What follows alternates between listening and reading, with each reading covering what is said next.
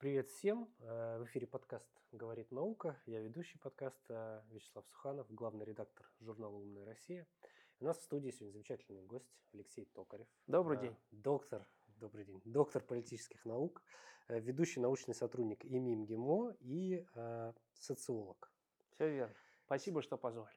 Мы сегодня в рамках э, нашего подкаста коротенечко поговорим про, получается, сферы вашей деятельности ну, в институте, вообще э, как бы, сферу интересов.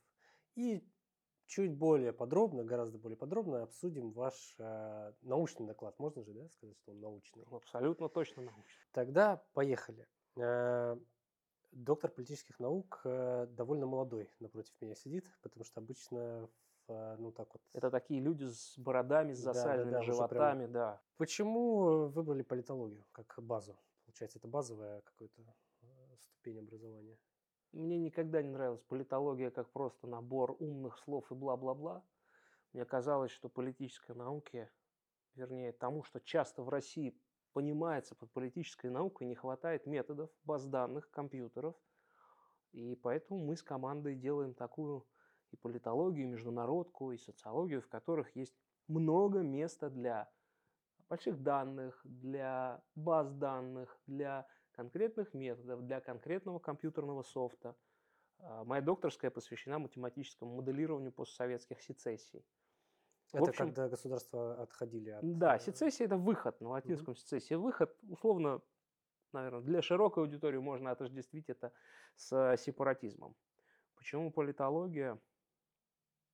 Странный вопрос, у меня нет него ответа. Это было очень давно, но когда... А, знаете, в чем драйв самый? О чем меня спрашивают студенты? Когда мы начинаем что-то исследовать, мы садимся командой, штурмим, и часто студенты, которые только-только пришли в команду, они задают вопрос, а что у нас получится в итоге? Потому что они часто, к сожалению, приходят, и они так воспитаны, что они знают заранее все, что мы получим в итоге. Это работы, в которых заранее доказаны уже гипотезы, гипотезы очевидные. Там мы доказываем гипотезу, что вода мокрая, а солнце светит, а трава зеленая. И вот мы целую работу, выпускную квалификационную, диплом, магистерскую диссертацию, иногда даже кандидатские диссертации посвящаем доказыванию того, что абсолютно очевидно. А я, счастливый ученый, говорю своей команде, своим студентам, ребята, я не знаю, что мы получим в итоге. Когда мы садимся собирать базу данных про дискурс президента Такаева, про украинский Facebook, про 4,7 триллиона символов базы данных про американский конгресс, даже китайские биографии китайских политических лидеров, я не знаю, что мы получим. В этом настоящее научное счастье превращать новое знание и делать его верифицированным, то есть проверенным. Не просто по традиционному методу, который правит бал в экспертизе. Я так думаю. Вот этот метод «я так думаю», он главный в экспертизе. А в науке это, конечно, превращение нового знания. Это очень круто. Это классно, когда и такие студенты, и такой преподаватель. Очень драйвом. многие, знаете, проблема, проблема в стране. Я постоянно езжу в регионы и читаю, читаю в регионах публичные лекции. А студенты подходят и говорят, но ведь нас не так учили. А, есть такая тема в гуманитарных науках. Вся первая глава всегда должна быть посвящена тому, что написали до вас. И вот эти бедные студенты раньше ходили в библиотеки, теперь понятно они. Если у них совести побольше, они хоть чего-то найдут на там, киберленинке. Если совести поменьше, они просто воспользуются нейросеткой или а, заранее проверят свой диплом на антиплагиат, или даже просто переведут машинным переводом какую-нибудь дурацкую статью, у меня были такие студенты, думая, что я не вычислю, что они используют плагиат, и напишут такой плагиаторный диплом. Это неинтересно. И не студенты, которые подходят, то есть что, что они пытаются донести? Они пытаются объяснить, что система их так воспитывает, что они должны написать вот эту несчастную первую главу, в которую запихнуть все то, что написано до них. Но если вам это не нужно в вашей исследовательской задаче, если в вашем дипломе, в ваших методах это не нужно – объясняю я студентам, не делайте этого. Но тогда они начинают жаловаться, ну вот нам наши преподаватели сказали. Ну, преподаватели есть разные, я убежден в том, что если мы воспитаем новое поколение политологов, международников, социологов, а, филологов, в общем, в целом гуманитарное знание, если оно будет основано не только на традиционных логико-философских методах, анализ, обобщение, дедукция, индукция, а еще и на методах, которые помогает нам машина делать. Машина помогает собирать огромное количество информации, огромные объемы данных и работать с ними. То мы добьемся очень хороших результатов в российской науке. Хотелось бы, чтобы это время еще на это ушло поменьше, на вот это вот преодоление. Это невозможно. Инерция системы во всех, во всех сферах, в том числе в науке, она огромна. Есть огромная инерция системы, огромная инерция в том числе людей, которые, я помню тех, кто мне преподавал, кто мне читал. Часть из этих людей были, безусловно, а, таким западным словом их можно назвать визионеры, у них было видение, они понимали, как, как драйвить, как продвигать науку, как развивать ее, где будет, как это, Лобановский, великий тренер, учил в футболе, что ты должен бежать не туда, где мяч находится сейчас, ты должен предвидеть, где мяч будет находиться через какое-то время и бежать уже туда. Вот э, часть моих учителей пытались предвидеть, и мне кажется, у них это получилось. И хорошо, что речь зашла про предвидение. Перейдем плавно, собственно, к социологическому исследованию. Э, называется оно «Нарисованная своя Россия», если я ничего не путаю. Называется оно «Социология, социология образа будущего 2033», нарисованная, и мы специально с дизайнером Варварой э, Крючковой слово «собой» сделали очень маленьким, нарисованная собой Россия. Но ну, в целом нарисованная Россия. Это автопортрет Родины, который она сама рисовала. Если так, я сейчас, если что, поправляй меня. Да. Э, значит, э, доклад э, примерно на 50 страниц. 49. 49 страниц. А, значит, 17 регионов при порядка 900 респондентов. Вы проехали, как бы, как говорится, и вдоль, и поперек. Да из Дальнего Востока, поскольку я оттуда... Вы захватили, из какого города? Из Магадана. Ага. Вы захватили Камчатку. До Магадана да. не доехали, э, Камчатка. Даже не Владивосток. Слова «вы захватили Камчатку» звучит как амаш э, англо-французскому десанту середины 1850-х годов. Мы съездили на Камчатку, да, мы доехали. Моя гордость село Мильково в 300 километрах от Камчатки. Мне кажется, в селе Мильково было много медведей, но нога социолога в селе Мильково, мне кажется, никогда не было. Э, в этом и интерес. Э, соответственно, э, в вашем исследовании вы пытаетесь, так сказать, посмотреть на Россию из сегодня и сравнить. Да? Вы даете людям, получается, возможность нарисовать то, что есть сейчас, да. и то, что они хотели бы видеть в будущем. Верно. И вот благодаря этому вы пришли к таким заключениям, что у вас есть там 13 пунктов. Да, 13 тезисов о будущем. Вот, где... Вы классно читали наш доклад. Я, Спасибо я, за внимательное чтение. Я рекомендую прочитать доклад, потому Как что... говорят ютуберы, линк появится вот здесь, да? да? Линк, линк, линк будет, да, вот где-то внизу. В общем, будет ссылочка. Нужно потратить немного времени на самом он, деле. Он легко читается. Да, он легко читается. И вот э, про легкость чтения, кстати, хотел спросить, да. потому что мне как журналисту как раз-таки понятно. Да. И я смотрю, в команде тоже были социологи и журналисты. Да. И почему для научного доклада выбран такой, эм, э, как это... Меня, короче, ругали, я когда учился в аспирантуре, за вот подобное Правильно ругали. Из, изложение. А, есть же а, есть Форма, разные стили такая? русского языка. Вот аспирантскую работу, она не предназначена для широкого распространения, она предназначена для научного сообщества, поэтому тут я соглашусь с тем, что вас ругали, правильно ругали, потому что научный дискурс, он должен сохраняться. А это, э, мы делали этот доклад для широкого читателя.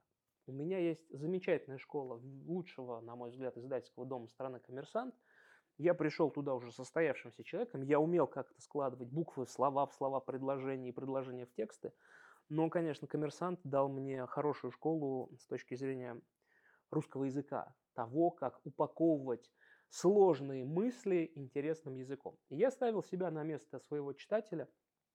Почему мало кто, но если честно сказать, иногда можно сказать вообще никто, не читает научные журналы. Ну, потому что... Они написаны друг для друга, они пишутся нами всеми, в том числе и мной тоже, они пишутся для узкого круга людей. И мне кажется, что одна из проблем большой науки в России состоит в том, что людям все равно относительно связей с общественностью, результатов. Каждый раз, когда мы с командой завершаем какое-то исследование, это можно прям сказать отдельная итерация, мы садимся – и думаем, как мы будем а, связывать с общественностью результаты нашего исследования. В какие масс-медиа мы напишем колонки. а в какие подкасты мы придем, сделаем ли мы ролики для YouTube, условно говоря, вирусные, потому что наука, конечно, это не секс, слезы, смерти, селебрити и смех, это не 5С. И наука никогда не зайдет, никогда не родит того хайпа, который мог бы быть от этих 5С. Но мы, конечно, стараемся, если мы хотим, чтобы результаты нашей работы читались, если нам не наплевать на результаты нашей работы, то мы, конечно, пытаемся упаковать их в интересную форму. И об этом, конечно, нужно думать любому, как говорит наука. Наука должна, мне кажется, не только говорить, наука должна думать о том, как ее слышит. Как ее слышит обыватель, как ее слышит студент. После публичных лекций, как правило, ко мне подходит некоторое число студентов, которые вот воодушевлены. Я рассказываю им про первые квартиры, про ведущие журналы мира, в которых у нас с командой вышло три текста, за которые мы получили премию Дегория в 2021 году. Но я, конечно, делаю это не занудно бу-бу-бу. Я показываю картинки, рассказываю примеры из жизни, это всегда сторителлинг. В общем, если выйти и быть скучным, если быть неинтересным, то, конечно, ты не цепанешь людей. А наука сама по себе – это чертовски интересная и классная штука. И плавно возвращаемся к докладу. Доклад делался на э, грант. Да. Э, не большая кого, часть, большая да, часть. Ни для кого не секрет, что большинство ученых, ну, многие ученые, да, там они используют грантовые деньги на свои исследования. Да. Вот э, вопрос по организации процесса. Как был организован процесс? То есть, понятно, есть идея, да. то есть ты идеолог, у тебя есть команда. Как дальше вы понимаете, куда, куда идти. Потому что это же полтора, э, полтора года исследований. Это не просто так, что... Типа полтора типа... года исследований, большой грант РФФИС 2,6 миллиона рублей, который мы получили в 2021 году. И там был не только, эта часть была большого исследования, мы еще сделали огромную базу данных по российским протестам в публичном поле, э, я подозреваю, что у отдельных институций есть базы данных по российским протестам, в публичном пространстве я не встречал такой базы данных мы искали, кто протестует, когда, по каким поводам. Мы пытались понять, насколько силен протестный потенциал в России. То есть это то, что нам часто очень навязывают наши недоброжелатели с Запада, дескать, у нас в России Сильно а, основные, протеста. основные инструменты власти это принтер на охотном ряду и палка ОМОНовца. Это неправда. Это неправда. Россия вполне себе за эти годы, сейчас я ушел угу. в сторону, с учеными вообще сложно говорить. Их спросишь о том, что они любят, а они... Э, вы меня возвращаете-то в лоно угу. своего вопроса, сейчас я сам вернусь. 4909 протестов было в России с марта 2018 года по 1 июня 2021 э, года, то есть три года мы взяли потому что это было начало э, срока президента Путина. Так столько дней нет да, в годах, по-моему, нет? Это, или это считается? Нет, за три года. За три года. Ну, Всего, ну это же а, одновременно типа были. Ну, городе, конечно, мы все, взяли всю страну. И что интересно, большая часть этих протестов была а, не по политическим основаниям, а по экономическим. И большая их часть организовала не несистемная оппозиция, а коммунисты. То есть несистемная позиция, она, конечно, есть, она влияет, но я тут не буду включать госпропаганду и говорить, что это никому неизвестные люди, они достаточно известны. Но вот исследования, если мы смотрим на страну именно при помощи цифр, то мы видим, что Россия, ну, по крайней мере, там, до 22 года, который вообще все изменил. Мы, по 22 году у меня нет цифр. То до 22 года мы были абсолютно нормальной страной, которая выходит и протестует. Причем протестует не в стиле «долой власть», а протестует там, вот у нас здесь локальная проблема, ее надо а, ее надо решить. Что касается самого исследования, а, есть идея, мы собираемся. Дальше мы смотрим на грантовые компании, которые идут. В России есть самый большой, самый главный фонд РНФ, Российский научный фонд. А, тем, кто хочет финансировать, получить финансирование от РНФ, нужно, конечно же, зайти на сайт фонда. Там есть очень удобный календарь, разбитый на три составляющих, когда объявляется конкурс, когда завершается сбор заявок и когда объявляются результаты уже этого конкурса. А, там большие достаточно гранты по 5, 8, 15 миллионов есть. Чтобы быть руководителем этого, таких проектов, нужно иметь хорошую публикационную активность в хороших журналах, причем не обязательно западных. Должны быть журналы, по-моему, первого, второго квартиля Скопуса и Web of Science не обез... это важно сказать молодым, если они вдруг не знают, не обязательно быть доктором или кандидатом. То есть РНФ в последние годы делает такой разворот от статуса. А, если вы вдруг аспирант, и один из моих коллег, а, многолетний мой соавтор Адлан Маргоев, он уже не аспирант, он выпустился, но он не защитился. Диплом, дипломированный, да, он, а, получается, диплом аспиранту. аспиранта. Да, он окончил аспирантуру, угу. он работает сейчас над диссертацией, но вот он может возглавлять подобный грант просто потому, что у него хорошая, вот за эти годы работы в команде мы написали с Адланом много и хороших публикаций, ну, в соавторстве с командой. У Адлана хорошая публикационная активность. То есть, что нужно сказать молодым? Не сидите совершенно точно на месте. В государстве есть деньги на науку. Причем, что важно, это не наука с указивками. Это не та наука, когда вам э, большой взрослый дяденька рассказывает, что вы должны исследовать, что вы должны найти по итогам. Я жутко люблю свободу, и, наверное, мои начальники и те, кто меня знает, знают, что со мной бесполезно мне рассказывать, что я что-то должен найти. Но я не знаю и от других гуманитариев, чтобы государство высочайшим перстом указывало им, что вот здесь вы должны написать, там, что оппозиция это плохо, а что власть хорошо. Россия в реальности гораздо свободнее, чем про нее нам пытаются рассказать. А после того, как наш грант РФФИ AEC закончился, собственно, AEC, экспертный институт социальных исследований, это та организация, которая давала нам грант, они аффилированы с администрацией президента, но здесь могу без обиняков сказать, что ни с кем я, и в чем ценность моего исследования, я ни с кем не согласовывал то, что я напишу. Никто не указывал мне относительно того, что я должен там написать. Поэтому это, вы спросили в самом начале, это научный доклад. Наука в чистом виде. Создана база данных, использованы научные методы, знание верифицировано, и указивок нет. Потому что мне с указивками работать неинтересно. Это не наука, когда тебе указывают, что ты должен написать. Это глупость. А то, что нам дал грант ASC, в данном случае совершенно не означало, что они нам чего-то указывали. Они, они раздали грант, там было еще несколько, по-моему, десятков коллективов, которые получили эти гранты э, на общественно-политические исследования. А после того, как грант закончился, я вкладывал свои деньги, потому что э, грант закончился, а драйв нет драйв не закончился. И мы сделали э, около 30 фокус-групп, наверное, может быть 30-35, а всего 48 у нас получилось. То есть часть мы завершали на, на уже мои деньги. Мне знакомая история, когда нужно вкладывать свои деньги, потому что наш подкаст тоже начинался на грант, и в итоге дальше он продолжается на личные деньги. Так это же круто, когда ты делаешь что-то, что тебя драйвит. Конечно. И ты в итоге получаешь продукт вот, научный, интеллектуальный, за который тебе не стыдно. Мне не стыдно в этом докладе ни за одно слово, и я совершенно точно отвечаю за него репутацией.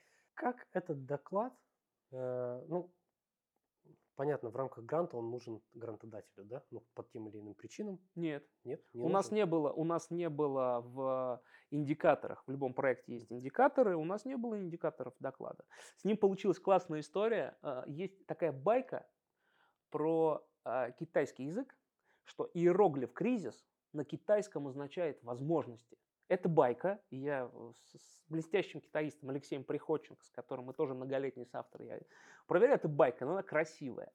И мы хотели э, в, я не буду называть ни журнал, ни человека, который нам отказал, э, мы хотели написать большую академическую статью в этот журнал. Человек нам отказал. И я, когда он нам отказал, понял, что нам нужно делать доклад экспертный. При этом, поскольку мы пишем об абсолютных свободных вещах, мы специально указываем в дисклеймере, что несмотря на то, что доклад делался на базе университета МГИМО, и там есть коллеги из финансового университета, мы доклад э, позиционируем исключительно как наше мнение. Не мнение университета МГИМО, не мнение ведомства, не мнение МИДа и не мнение правительства, при котором существует финансовый университет. Собственно, поэтому это только личное мнение. И благодаря тому, что человек нам отказал, спасибо ему, он очень мудрый человек, он объяснил свои резоны. И они, конечно, а, не, а, не относились к закручиванию гаек. У него были свои резоны, я их понимаю. Но мы поняли, что нам нужно как-то связывать с общественностью результат этого огромного исследования. А как? Ну, экспертный доклад. Потому что книгу Время нынче такое, не читающее. Ну, не будут люди читать вот такую книгу. И то даже, вот когда отдельные, отдельные люди, а наша главная целевая аудитория – это политический класс России. Вот отдельные люди, которым я его приношу и даю, у них настолько скомкано время, что, конечно, 49 страниц они не прочитают. Для этого есть... Резюме. Резюме, 13 тезисов, да. То есть это, конечно, хорошая история, когда ученые дарят всем свои книжки. Мы все бываем на конференциях, обмениваемся книжками, делаем дарственные, но, конечно, я думаю, большинство из нас понимает, что масса, а, э, не масса людей, а вот э, политический класс не будет читать все 49 страниц. И поэтому у нас не было индикатора. Это исключительно наша инициатива. Индикаторы у нас были по статьям. Мы э, эти статьи подали. И вот, собственно, сейчас у нас одна из статей подвисла в ведущем американском, кстати, журнале – мы, даже несмотря на то, что русских пытаются отменить, но мы пытаемся в меру своих возможностей вот эти тезисы о том, что, что мы увидели по, по исследованию, что Россия вполне себе протестующая страна, а и нет у нас того, что собственно, президент начинает утро с того, чтобы съесть сердца оппозиционеров. Этого Россия вполне себе протестующая страна, повторюсь, до 22 года, по которому у меня были данные. После 22 я не знаю. Ну, я думаю, после 22 года в любом случае любой протест воспринимается так себе властью. Не знаю, данных нет, нужны данные. Ну, нужны данные, да. Будем говорить о том, какие данные есть. Да. Э, про портрет нашего обывателя. Короче, средний обыватель у нас как будто бы инфантил, так. который верит в светлое будущее, который, но при этом не готовый, ну, поскольку он инфантил, возвращаясь в первый тезис, он не готов ничего делать для этого светлого будущего. Супер, я не соглашусь с словом Нет? инфантил. А, ну, оно, мне, оно очень грубое. Оно грубое. А угу. народ, у Владислава Суркова был блестящий термин «глубинный народ». Я с глубинным народом регулярно общаюсь уже примерно лет, наверное, 20, с тех пор, когда я работал э, еще в студенчестве, даже в школе грузчиком я отлично знаю, как, что такое глубинный народ. То есть то, что мы социологи из МГИМО, не означает, что мы вот не ходим по этой земле и не, не говорим с людьми. Поэтому это все умные люди. У них не всегда есть специальные умные научные слова в голове для того, чтобы обозначить какие-то феномены. Но они совершенно точно понимают смыслы. Глубинный народ в России умен, поэтому он, конечно, не инфантил. Для этого есть хороший термин – патернализм. Мы страна победившего патернализм. То, что, о чем вы говорите, вы очень верно ухватили э, смысл нашего доклада. Да, мы хотим светлого будущего, но строить его должен кто угодно, не мы. Поэтому мы пишем «Государство – стержень России». Государство должно бороться с коррупцией, делать хорошую экономику, модернизировать производство, а, делать э, экологичные заводы, дороги. Это все должно государство. Себя начинать никто не хочет. Понятно, вы не углублялись там, не прос... хотя там было написано, что вы где-то прям обостряли градус дискуссии. А, а вот, специально а абсолютно, А, а как, э, как обостряется градус дискуссии? Вот 8, я прям представил себе. Да. Допустим... Перед вами, вы модератор, да, перед вами 10 таких, как я. Ну, допустим, два таких, как я, достаточно а, с хорошо подвешенным языком и не стесняющиеся высказывать свое мнение. Еще еще двое, вот, э, вот как э, наши коллеги, и еще трое, вот как э, еще один наш коллега, то есть молчуны условно. Вы интересуетесь технологиями, как довести до белого коленя людей в провинции? Ну, пос, ну там достаточно двух полярных мнений, мне кажется, они сами друг друга. А для того, чтобы люди начали с вами спорить, вам нужно высказывать мнение, которое они не разделяют. То есть, если люди вдруг начинают Зачем вообще, зачем, в чем технология вывести на эмоции? Конечно, когда приезжают какие-то социологи из Москвы, то у них практически автоматом начинают просвечиваться вот здесь вот погоны, синий околыш фуражки, и, собственно, я каждую фокус-группу начинал с того, что, дорогие друзья, я понимаю, что вы считаете, что я вас сдам просто списком в э, Федеральную службу безопасности и расскажу, что вы тут про власть наговорили, а, но эта шутка обычно расслабляла людей. Ну и действительно, я никого, никому не сдавал и не собирался. Но шутку я эту выработал, когда у вас 48 групп, вы уже знаете, как зайдете, как пошутите. Условно, это стендапер, который едет по стране и знает, что на одну и ту же шутку будет одна и та же реакция. То есть он сам уже это с усталым видом произносит, но люди-то реагируют. А, и поэтому, конечно, нужно было расслаблять сначала группу, и любую группу, потому что это люди, которые не знают друг друга, которые собрались непонятно зачем, у них нет компенсации, как в маркетинговых исследованиях, их времени, то есть мы не платили за группу, просто где-то договаривались со знакомыми, со своими, а, и сажали, в, хотел сказать, в кадр, сажали вот на фокус-группу людей. Если вы начинаете с ними не соглашаться, вы начинаете с людьми спорить аргументированно, то иногда вот эти лидеры мнений, которых вы находите на группе, конечно, они начинают заводиться. Самое главное разговорить не только их, потому что их, как правило, легко разговаривать. Самое главное разговорить условных молчунов. Потому что те идеи, которые иногда от людей прилетают, а почему я говорю, что народ реально умен, а вот люди по отдельности, которые, которых мы привыкли называть народ, глубинка это или Москва, неважно, они умны. Ну, например, респондент Новосибирский нам предложил слоган, мне кажется, очень хороший слоган для всей компании «Москва везде». Президентская кампания 2030 или 2036 «Москва везде». Вот мы хотим, чтобы а, вот весь этот нарратив про московский уровень образования, Жизни. отношение к родам, к тем, кто рожает, тем, кто кого рожает, к бизнесменам, к э, людям в общественном транспорте, просто к городской среде. Вот все вот это вот в Москве круто, сделайте нам Москву везде. Просто распространите Москву. Москва везде. Классный слоган. Ну, мне кажется, что распространяет. Очень медленно, но чуть-чуть. Как-то оно двигается. Ну так, потому что я вижу. По крайней мере, фасады начали красить много где. Нет, то, что в России распространяют московские практики отдельно, это очевидно. Другое дело, что люди это предпочитают не замечать. И вот одна из метафор, я сравниваю власть с футбольным тренером. В хорошем, когда власть сделала что-то хорошее, то люди воспринимают ее как футбольного тренера, потому что в футболе есть хорошая поговорка. Выигрывает команда, проигрывает тренер. То есть даже если людям провели газ, построили дорогу, построили новую поликлинику, люди никогда не скажут «спасибо власти за это». Люди всегда скажут «это мы добились, это на наши налоги, это благодаря тому, что мы там пикетировали мэрию примерно 200 лет последних, там мэрию сначала э, стало начальника своего, потом э, главу райкома, теперь мэрию, и вот наконец нам построили. То есть люди предпочитают не замечать, ну это их право, э, не замечать хорошей работы власти. Власть – это важно, наверное. Вдруг нас смотрят не только молодые ученые, а еще и молодые чиновники, которые мечтают стать большими лицами, принимающими решения. Вот этим молодым чиновникам нужно сказать, что власть никогда не любят.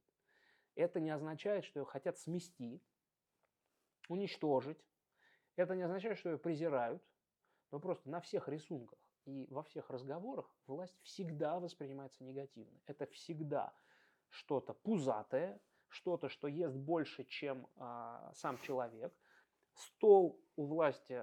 А, зачем я принес доклад? Чтобы, чтобы показывать. Стол у власти всегда будет больше, а, кусок на этом столе тоже будет больше. Еж агрессивный на горе яблок, власть жирует, работяга голодает, вот двое пузатых чиновников, и вечное восприятие власти в, в России, нам даже один респондент рисует, власть всегда большая, народ всегда маленький. Если это абсолютно черта российского массового сознания. У вас власть всегда будет большая наверху, народ маленький, разобщенный внизу. Это такое наше уникальное восприятие власти. А вот чуть-чуть еще отмотаю. Вот они же все рисуют прямо в процессе. Да. То есть идет дискуссия в, в рамках... Не, не, не так. Как, вот, как не так. происходит? Мы, мы заканчиваем фокус-группу, э, первую половину. Первые 25 минут мы прогреваем. Прогреваемся, наверное, тоже. Э, говорим о проблемах страны. Потом в конце я или мои коллеги говорили, а теперь мы будем с вами рисовать. И первое, в любой культуре, в которой мы используем этот метод, первое, что сразу говорит респондент, я не, не умею рисовать. рисовать. В Китае мы делали это исследование, вот с тем самым Алексеем Приходченко, про которого я сказал. На Украине, потом уже после начала боевых действий, на Донбассе, отколовшемся от Украины, в России, во всех культурах я не умею рисовать. И здесь важно, чтобы люди не начали, здесь важно сохранить управляемость, чтобы они не начали хихи, ха-ха, а смотри, что он нарисовал, какая... Э, он Клякса. нарисовал нашего угу. пузатого мэра, смотри, давай, давай над этим поржем. Естественно, люди начинают часть стесняться. Я видел, как люди иногда обкладываются какими-то тетрадками, чтобы не видели, и там начинают что-то рисовать. Кто-то, кто, наверное, больше склонен к меньше к творчеству и больше к срисовыванию, лезет в гаджет и начинает в гаджете что-то искать, потом срисовывает как оттуда референс. картинку. Да. Угу. А, нарисовали, после этого мы обсуждаем будущее, мы говорим с людьми о том, а, что они думают про будущее.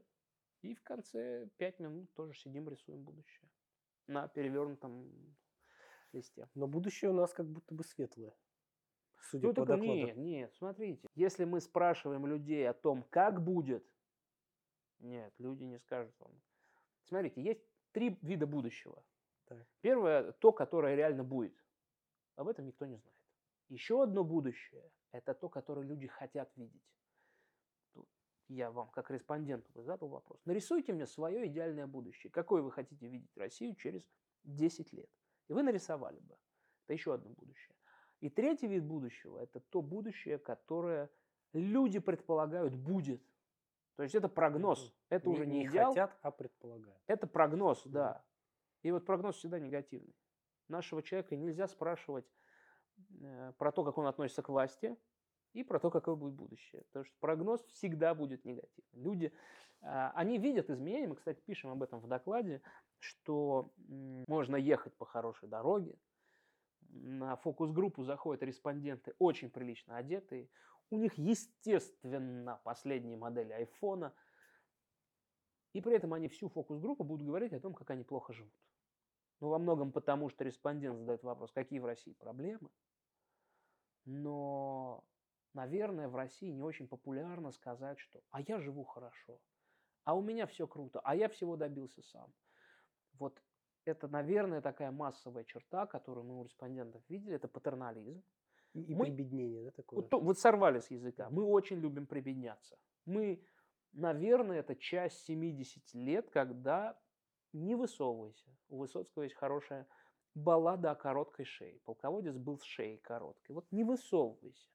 Есть некий общий уровень, и не принято кичиться или, а, наверное, на другом полюсе кичливость публичное, не знаю, нарисуйте себе в, в сознании условного а, Моргенштерна, который в какой-нибудь розовой шубе со стразами, с цепями, с золотом, и мы знаем, что это настоящее золото, алмазами, снимается в каком-нибудь клипе. Вот такая кичливость.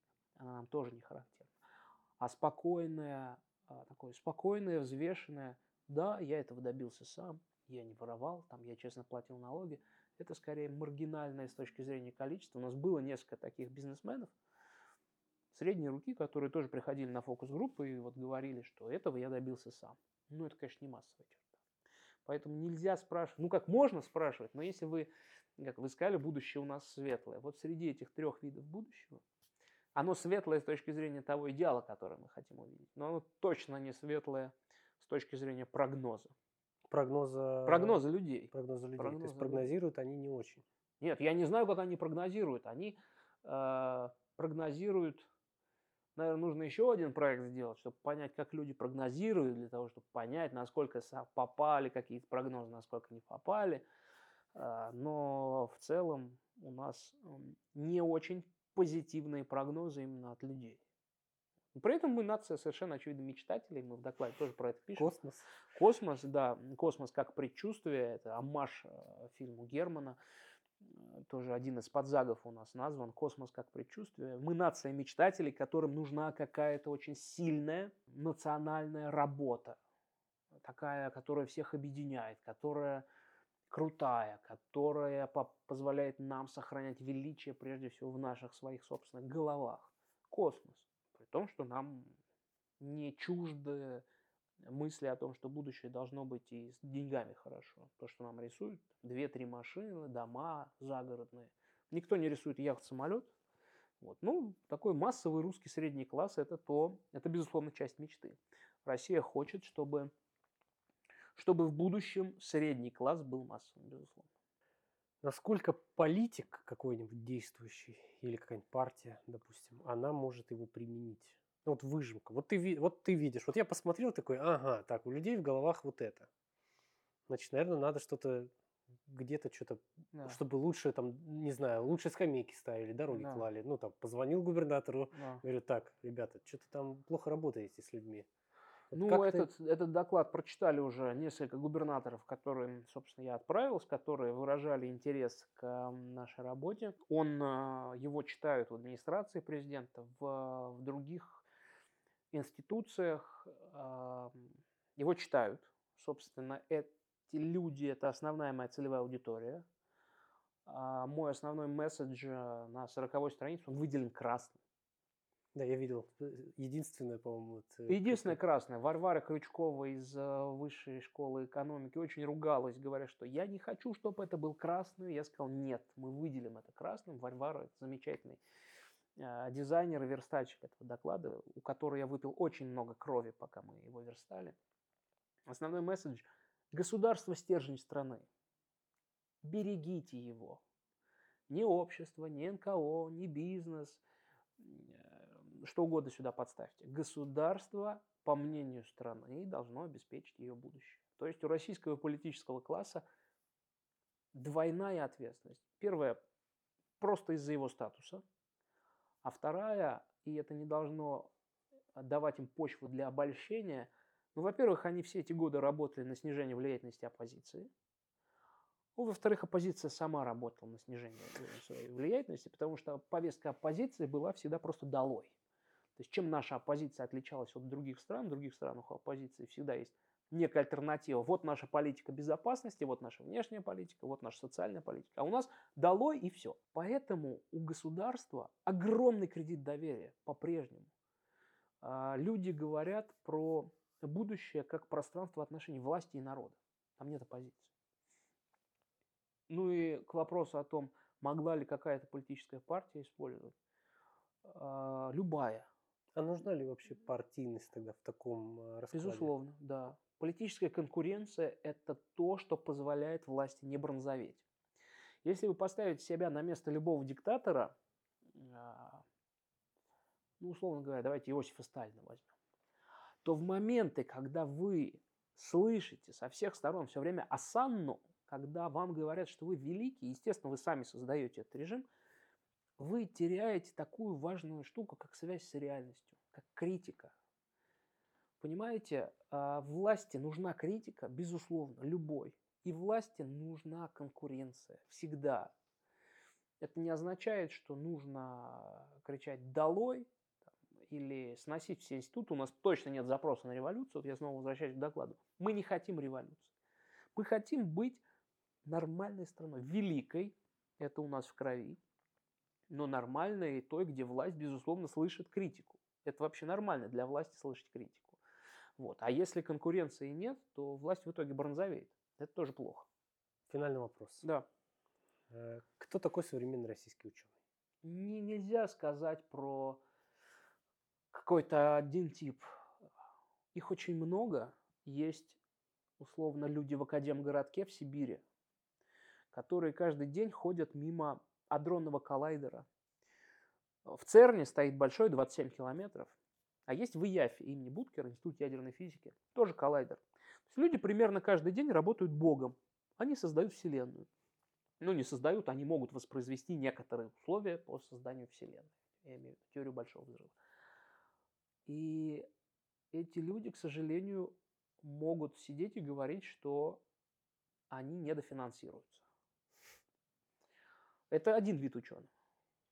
Есть ученые балаболы, которые сидят на грантах, которые знают отлично, как работает система, прекрасно выучили правила игры и говорят то, что нужно большому начальству. Они не ученые. Они не создают баз данных, они не создают новые знания, они не проводят исследования. Просто раз в год они выпускают какую-нибудь статью, в которой написаны правильные слова. Им дают грант. Это тоже ученые. Есть молодые, которые драйвят, которым интересно, которые в прямом смысле создают науку. А, есть патриархи, у которых очень классно учиться, которые, как вот мы, мы стояли на плечах гигантов. Это вот те гиганты, на плечи которых нам очень хочется взобраться и видеть дальше, потому что мы стоим, стоя на плечах гигантов, да, потому что мы стоим на А, Если мы заберемся, мы будем стоять на их плечах и будем видеть дальше. Совет молодым ученым. Задайте вопрос, то, чем вы занимаетесь, это наука. Если вы сели за научную работу и вы знаете результат, это не наука. Если вы в своей научной деятельности занимаетесь переформатированием чужих мыслей и вкладыванием их в конкретную первую главу, это не наука. Если вы не создаете новое знание, если вы просто сидите и какие-то свои мысли накидываете, это тоже не наука. Это первое, задайте вопрос, это наука, то, чем вы занимаетесь. А второе, если вы ответили, что то, чем вы занимаетесь, это наука, создавайте крутые команды, идите за грантовым финансированием, потому что без денег наукой заниматься невозможно. Это пусть художники будут голодными, ученые не должны быть голодными. И там, если в гуманитарных науках сейчас тоже это базы знаний, как минимум, базы данных, то в э, естественных науках это как минимум реактивы, компьютерные системы, то, что нужно для экспериментов, это тоже стоит денег. То есть идите за грантами и публикуйтесь. Публикуйтесь не в каком-нибудь заштатном, захолустном вестнике какого-нибудь там непонятного университета. Идите в крутые журналы, где есть конкуренция, где прежде чем вас опубликуют, вас рецензент несколько раз поставит в неудобную позу ваш интеллект, вашу душу, и вы потом, через спустя там год, если ваше исследование еще не устареет, вы опубликуетесь и создавайте крутое научное знание. А как прийти в такую команду, вы увидите вот здесь, потому что здесь появится линк на мой телеграм-канал. Спасибо вам большое. Да, спасибо большое. У нас в гостях был Алексей Токарев, э, доктор политических наук, социолог и ведущий научный сотрудник ИМИМ ГИМО. Спасибо большое. Хороший Спасибо. эфир. Спасибо. Спасибо. Всем пока.